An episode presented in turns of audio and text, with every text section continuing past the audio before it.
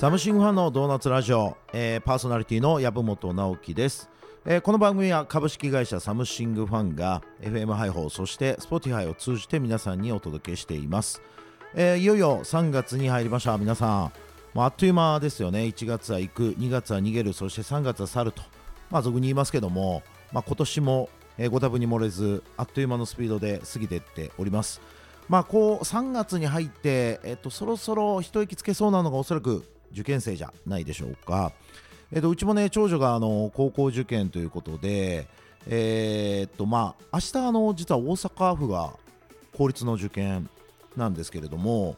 えっとまあ私立洗顔だったんで、えっと、もう1ヶ月ぐらい前にね終わってるんですが皆さんなんか高校受験大学受験、えー目指されている方ね、えーそろそろ春が来ますね、えーお疲れ様でした、まあ、あのいい結果皆さんに、え届きますように願いながら今日も届けていきたいと思います、えこの番組はですね動画 DX を掲げて動画活用がですねあらゆる企業に、え広まるように、え日々サービスを提供しているサムシングファンの、まあ、いろんなメンバーをですねゲストに迎えて、え動画だったりクリエイターだったりインフルエンサーだったりとか、まあ、そんなお話をお届けしていきます。ただ今日のゲストはですねあんまりその動画とかインフルエンサーって感じではない、えー実は、えーでもあらゆる企業にとって重要なパートを、まあ、担っていただいている方をゲストにお招きしてますので、えー今日も楽しみに最後まで聞いてください。サムシングファンのドーナツラジオ本日のゲストは、えー株式会社サムシングファン経営企画部、えーまあ、部長兼執行役員ということで、えー松田さんにお越しいただいております。よろしくお願いします。はい、あの松田と申します。よろしくお願いします。なんか非常にねいつもあのクリエイターだったりとかディレクターだったりがすごいラフな感じで来てもらうんですけども今日は非常に大物ということで。あの松田さんちょっと簡単にラジオ聞いていただいてい。る皆さんにあの自己紹介からお願いしたいんですけど、よろしいでしょうか、えっ、と松田と申します。よろしくお願いします。えっ、とまああの大学もともとは山口県の出身で、えっ、と高校卒業して東京に来まして、東京の大学を出まして、えーまあいわゆるメガバンクと言われる銀行に、え大学卒業して入りました。えーそこで、まあ、その銀行で約10年間、えー銀行業務を行いまして、えーその後ちょっとあのいろいろ勉強したかったものですから、えー、と銀行を辞めて、えー勉強もしながらで東京に戻ってきて、えーまあ、あの税務会計系のコンサル会社に入って、まあ、そこで、会計税務の、実務をやりながら、えーちょっと上場支援ということで IPO の実務とかいろいろやりながら、えーそのコンサル IPO コンサルというのを経て、まあ、あのそこから事業会社に移って事業会社の主に事業会社ベンチャー企業の、管理部門をの管掌ということで、えー、2、3社経て、えー当社にジョインしたと。いうところになります。ありがとうございます。はい。まああのね実はあのサムシングファン社内ではえっ、と松田さんじゃなくてあのボブと。えー普段呼ばれてまして、まあ、その理由はちょっとあのラジオ、ね。公共の場ではね難しいんですけども、そんなにそんなに喋れない話でもないんですけど、はい、まあ、あのいつも通りちょっとボブとはい。呼びながら進めていきたいなと思うんですけども、はい。えっと、山口県のご出身なんですよね、はいはいでえっと、今でもちょこちょこ帰られる？ちょこちょこあの、まあ、あの結婚して子供ができてそんなに頻繁には帰れてはいませんが、まあ、あの平均して2、3年に1回ぐらいは帰ってるって感じですかね。はい山口県も結構でかいですよね。そうですね僕が宇部というところで、うんあの瀬戸内海の、まあ、山口県の真ん中あたりで、まあ、宇部空港があるので、まあ、帰る、まあ、交通の便といえば、うんあそんなにあのいいかなと思ってあの帰れる時には帰ってるって感じですかね。であのまああの広島があって、はいはい。こっちに行けば広島があって向こうが行けば福岡があるので、はい。もうそういう面で、まあまあ、あの便利っちゃ便利なところかなというふうに思ってます。ね。はい。まあ、いわゆるその海があり、うん。まあ、山もあるみたいな。あそうですね。はい。あそんな感じの。そうですね。あの海に囲まれてる瀬戸内海と日本海に囲まれてて、まあ、真ん中の方はまあ山があって秋吉台とかあの自然豊かなところいっぱいあるのありますのであの、まあ、メジャーではないですけど、はいはい。あの行った結構行った人は良かったねっていう感じで行ってもらえるところかなと思ってますけど。いわゆるその観光地とかなんかと、はい。泊まる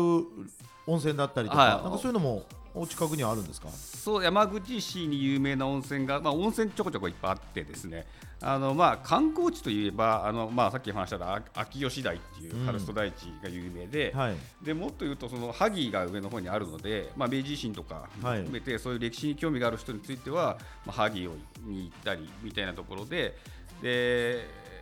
っていう感じですかね、それまあ、それぐらいしかないっちゃそれぐらいしかないかもしれない、まあ、食べ物でいうと、まあ、フグ、はい。フグが美味しいとかいろいろある、あなんか下関のイメージあそうですね。ね。はい、下関のフグのイメージがあると思いますので、まあ、すでもまああのそれメジャーなのはそれぐらいっちゃそれぐらいかもしれないです、あまあでも普通にお魚も美味しいしあそうですね。はい。えーまああの結構温暖な感じなんですか？そうですね。あの温暖だと思いますが、まあ、雪も降るっちゃ降るので、うん。ほとんど東京と変わらないようなイメージですかね。あどちらかというと。はい。ちなみにそのえっといわゆる宇部から、ん。あのーその下関とか、はいえっと萩とかって大体どれぐらいかかるもん。車で下関あでも1時間ぐらいじゃないですかね萩。あーまあじゃあまあまあ。1時間ちょっとぐらいでじゃない大ですか、ね、阪から京都とか神戸ぐらいのそんな感じですね。ね。はい。で下関からもう福岡に行く時はもう関門海峡とか渡って結構な感じで行くんですけど、はい。下関ぐらいだったら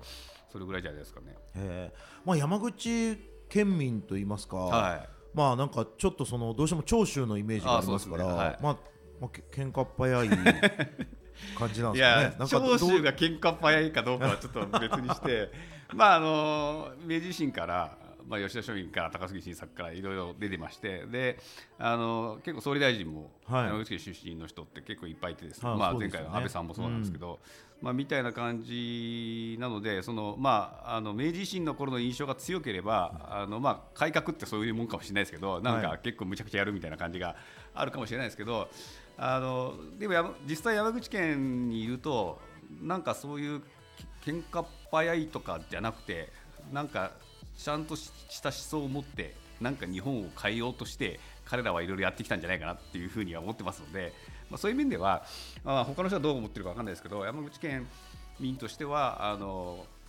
なんか明治を作ったのは、まあ、全て僕あの山口県人じゃないですけどその一役になったっていうことでいうと誇らしげな感じはまだありますけどね。あじゃあやっぱりこう地元でもその維新のまあ英傑たちに関してはやっぱりすごい尊敬の念が皆さん。そうですね、はい。あの高杉晋作もそうですし、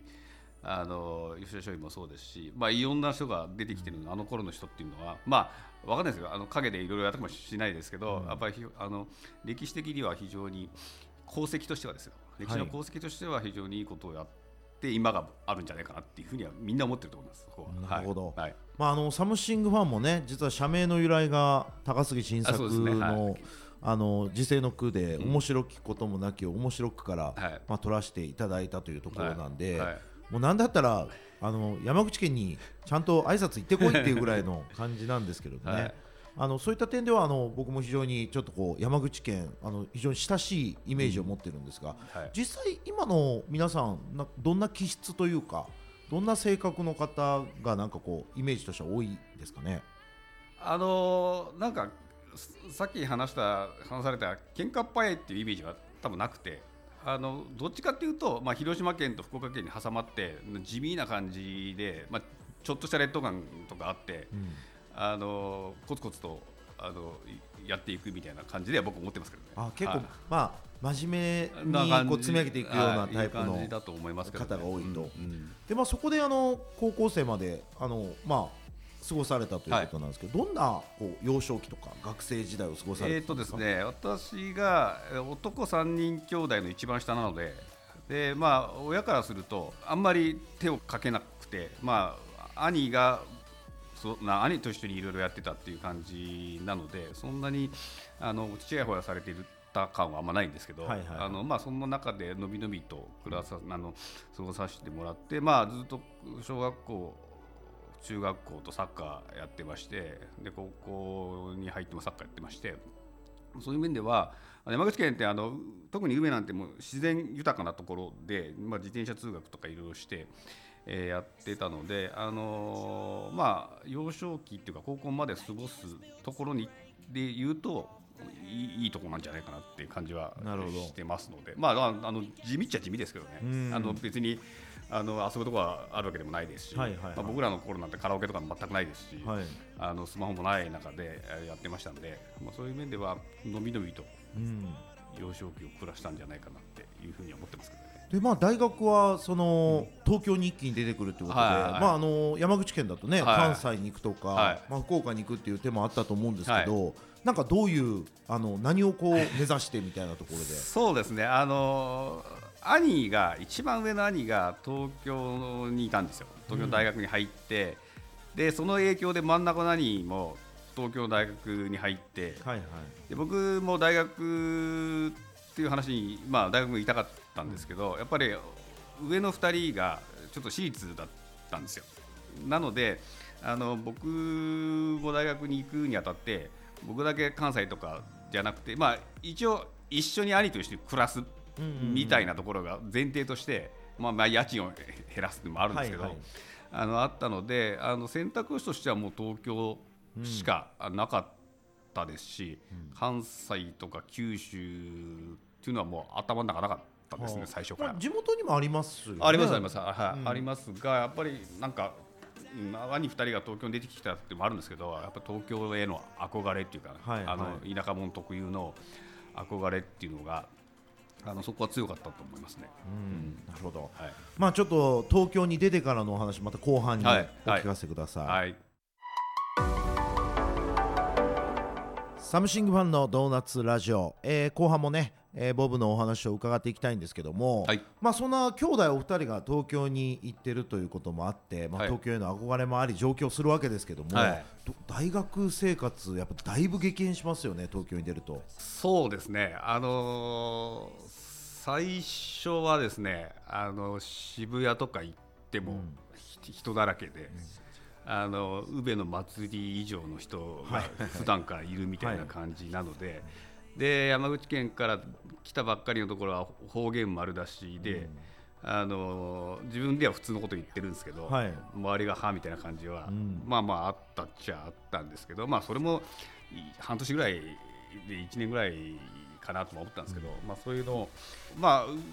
うちの大学他の地方から来てる人もいっぱいいたので、まあ、そういう人たちといろいろ話し合いながらでもなんか自然と東京に染まっていってる僕がいたなっていう感じです、染まって やわかんないですよ、ねえ。はい。松田青年がどんどん悪くなってい 悪くはなってないですけど、はい、あのでそうですね。さっきも話した通りあ僕兄2人が大学で3人来てたのであの、まあ、ちょっとアルバイトを僕しないと僕の生活費がなかったじゃなかったので、あの基本的には学校も通いながらもずもうほぼアルバイトばっかり、うんコンビニの夜勤とかばっかりしてえーやってましたね。あはいーまあの頃は当時でも、まあ、いわゆるバブルあーバブルが終わってうん2、3年なんですよ。あそんな感じなんですねそうですね。はい。うんじゃあまあちょっとバブルの余韻もありながらもあ、そうそう余韻がありましたね。大丈夫かこれから日本みたいな感じの空気そんな感じの空気。へえ、まあ、当時今みたいにこうスマホとかまあ、全然普及してない時代なわけですけど、はい。なんか学生として感じてた、うん。なんかこう時代の空気とかはいは将来への、いはい。はい。まあ、温度感、はいこう希望が多いのか、はい。不安が多いのかなんかそういうのって今思い出してどんな感じだったんですか？えーっとですね、なんか根拠のない自信っていうのはちょっとあって、根拠ないですよ全く。ま多分そういう年代あるじゃないですか。で根拠のない自信があって自分だったらなんかいろいろできるし、みたいなところがあって、でもあのー一方ではその例えば大学の時に、あのー簿記勉独学で勉強して取ったりはい。あの英検ちょっと取ったりいろいろしててあのそういう根拠のない自信がありながらもなんかちょっと、うん、コツコツと自分を高めるために高めるっていうか、まあ、就職が結構厳しかったっていうのもあるんですけど、はい。まあ、それに備えていろいろやってた僕がいいたっちゃいたのかなと思うので、まあ、それは根拠のない自信がありながらもあまり自信がないところもあってその二面性が、まあ、そういうところに出ててもう本当に学生時代はそういう形でなんか過ごして終わっちゃったかなって感じですか？その根拠のない自信の先に、うん。どんなことまでちょっとイメージしてたんですか？どんなことまで全くイメージしないですよね。あのーなのであのなんかなんとかなる。うん。なんとかできるぐらいな感じででその先になんか明確なビジョンとかなんか絵が描けているかっていうと、全くそうでもなくて。はいはい。なんとなくな感じで。であの就職活動を始めて、まあ、その頃ちょうど厳しかった時なので、まあ、あのいろんな企業の面接とか、えー説明会とか行ってで最初はバンバン落ちてたりはいはいしたのでなんか現実って厳しいなっていうところは、うんまあ、そこで分かったっちゃ分か、まあ、気づいたっちゃ気づいたっていう感じですかね。でもその中でも、まあ、メガバンクということで、はいはいはい。はい。まあ、今の時代になってはもしかしたら その、ね、メガバンクに行くことがはい。もちろんはい。その最上位ではないはい。かもしれないですけども、はい。でももちろん今でもね。まあ、日本の中でも非常に重要な、まあ、事業ですし当時といったらやっぱりなかなか入れない会社だったと思うんですが、なぜ銀行に？えっとですね、なぜ銀行にっていうことで言うと、まあ、あの経済学部で、えっとゼミも経済のところな感じのゼミを受けてたのであの、まあ、選択肢としては、まあまあ、金融にそもそも、まあ、ずっとやってたっていうの興味があったというところで、まあ、銀行か、まあ、その選択肢は銀行か政保か損保かみたいな感じになるんですよ。でそこであの片っ端から、えー、と資料請求して、えーまあ、多分結構早めに動いまあ、危機感もあったので、あの早めに動いて、はいえーまずはその頃リクルーターっていう感じで大学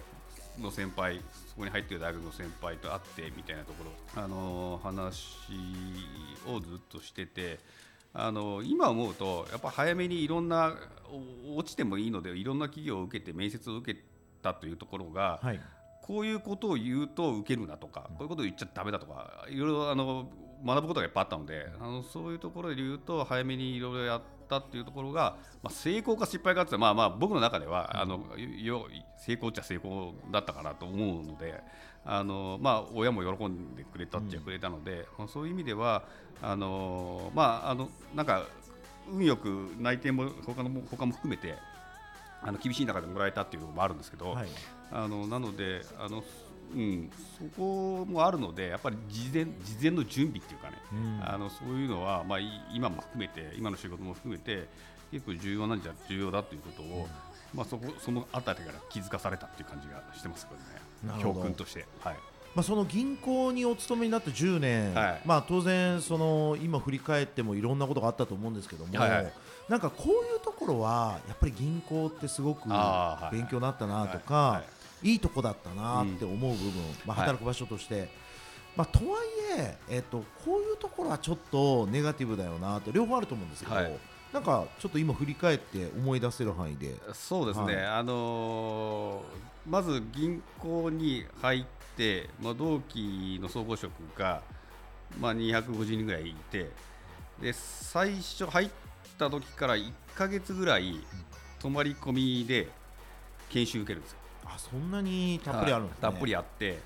で250人ぐらいをクラスに分け、まあ、あの学校みたいなもんですよ。クラスに分けてえまずマナー研修から財務とか数字の見方の研修とか、まあ、いろんな講師が来ていろんな方やって、であの一番なんか面白い、まあ、皆さんが興味があるのはあのお札の数え方。へをなんかバラバラバラって数えるのと、はいはいはい。横に広げてだんだんだんだんやるやつはいがあるんですけど、それ全く誰もできない中で1ヶ月経つとみんな完璧にできるようになるんですよ。えへえあのそれをチームに分けて競い合うんですよ。はいはいはい。あのなんか1週間にあ、まあ、3日に1回ぐらいうん大会みたいなのがあって、はい。そのチームで、まあ、その速さと正確さがあって、意地悪になんか本当は100枚なんですけど105枚とか95枚とか出してくるんですよ。でそれをちゃんとあの正確にあの早くもうちゃんとリレーしてバーってやるんですよチームで。はいはいはい。で勝った負けたって言って盛り上がるなるほどなるほど。感じがあるのであの、まあ、そういう意味ですからするとあの研修ってお札の数え方を上手になるっていう研修もあるんです、っていうところもあるんですけどやっぱりそういう同期のつながりっていうのは1か月も同じ感じでやってると、まあまあ出るんですよ。やっぱ深くなるんですね。そうですね、んでいろんな大学から来て全く知らないやつがいてあのそういう面では多分それも狙いだったんじゃないかなと思うんですよ、銀銀行としては。やっぱり同期の困った時にあのいろんなところにいる同期にあの話を聞くとかいうところも含めて、あの多分それはもう銀銀行の戦略っていうか、はいはいはいそのあのまああのっていう感じもあるので、まあしかも泊まり込みですもんね。泊まり込みなんでずーっと同じ感じで。うん。あのやってたので、まあ、そういう面では、まあ、あとは、まあ、周りの人がちゃんとしてるんですやっぱり。はいはい、必要以上に。うん。あのなのでそういう面ではあのあなんか世の中ちゃんとしている人はこうなんだなっていうのが、うん。あの分かったっていうところが、まあ、銀行入ってよかったかなと思うんですよね。であのちょっとどうかなと思うのはやっぱりそのノルマ市場主義はもう変わらなあその子は特にそうなんですけど、はいなのであのいろんな項目があってなんか預金集めてこいとか、うんお金貸してこ貸してこいとかなんかカードのけなんか契約取ってこいとか、うん年金取ってこいとかいろんな項目があってその項目一つ一つを個人別にグラフボードに書いてバーってなんか置いてあるんですよ。はいはいはい毎日でで毎週毎週発表するんですよ、そのあの担当者が。みたいな感じなので、あの人なんかそういう面では緊張感というか、うんやってないとやってないってわ分かりますし、で他の人全部わ全部分かりますし、みたいなところで、あのそういうプレッシャーをかかける営業、まあまあ、基本的に営業なので。はいはい銀行員も、まあ、そういう中で育ってきたので、あのーまあ、その頃はそれが普通だと思ってやってたんまあですが、やめていろいろは見たらやっぱりちょっとあれはとなんか異質な得意な環境だったかなって、まあ、今は分かんないですよ、はいはいはい。今あんまりやりすぎるとあれなんですけど、あのまあ、普通に、ね、上厳しい上司はいっぱいいましたし、あのその頃はやっぱり厳しくしてあの這い上がってきて人を育てるみたいな空気もなあったっちゃあったかもしれないので、はいはい。まああのまあ、そういう意味ではあのそれが、まあ、要はちょっと古い古い時代のイケイケの会社だったので。はいまあ、そこはあのーまああのままいたら多分僕の年代だと支店長になったりうん副支店長になったりぐらいの感じなんですけど、まあ、それが本当に良かったのか悪かったのかっていうのは結構ちょっと分かんないですかね。いろんな、うん考えがあるので。まあ、。でも残ってる人もおられるあいますいますわけですからね、はい、うん。残ってる人はもう、うんまあ、逆にすごいなと思ってて、うん。残ってる人は残ってる人で、まあ、いろんな環境の変化とかあった中で、はい。あのーっていうところがあるので、まあ、そこを全く否定するわけでもないですし、あのーまあ、たまに、たまにって本当にたまに残ってる人と話しますけど、やっぱりずいぶん変わった、あ銀まあ、銀行銀行自体がですね、はいはいはい。まあまあやわまあ、柔らかくなったというかですね、あんまり数字数字で追い込むといろいろあるので、そこはそれが逆に難しいっていう話は上に立立てば立つほどね、はいはいそういうマネジメントが難しいって話はよくなんか言ってましたね。はいじゃあまあ会社が変わってもね、はいい、ろんな人生の経験シェアができるのがやっぱ同期があそうそうなんいる喜びでもありますよね。そうなんですよね。なので、まあ、サムシングファンも、まあ、もうちょっと大きくななる過程の中で、新卒とか入れて、それを積み重ねてあのカルチャーを作っていくっていうのは、ちょっと大事っちゃ大事かもしれないですけどね。そうですね、うんまたじゃあちょっと、はい、あの次回の回にもはい。ぜひはい。登場お願いします。はい、よろしくお願いします。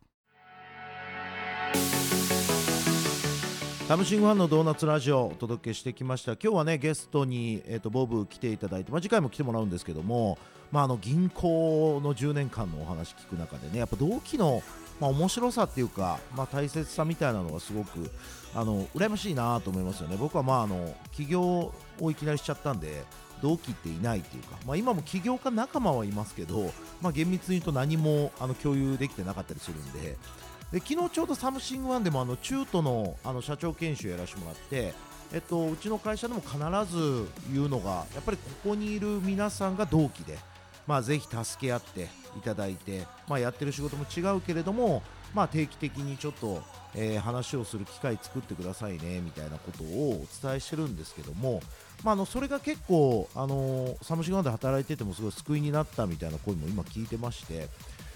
まあ、よくよく考えたらボブの同期っていないんじゃないかなと なんかちょっと寂しいんじゃないかなと思うんですけどねまたそれもちょっと次回いろいろお話をね聞いていきたいと思います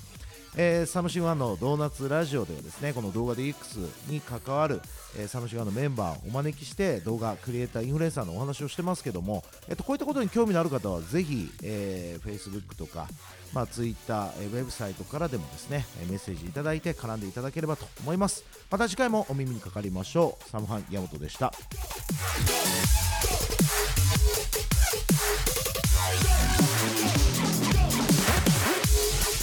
Huh.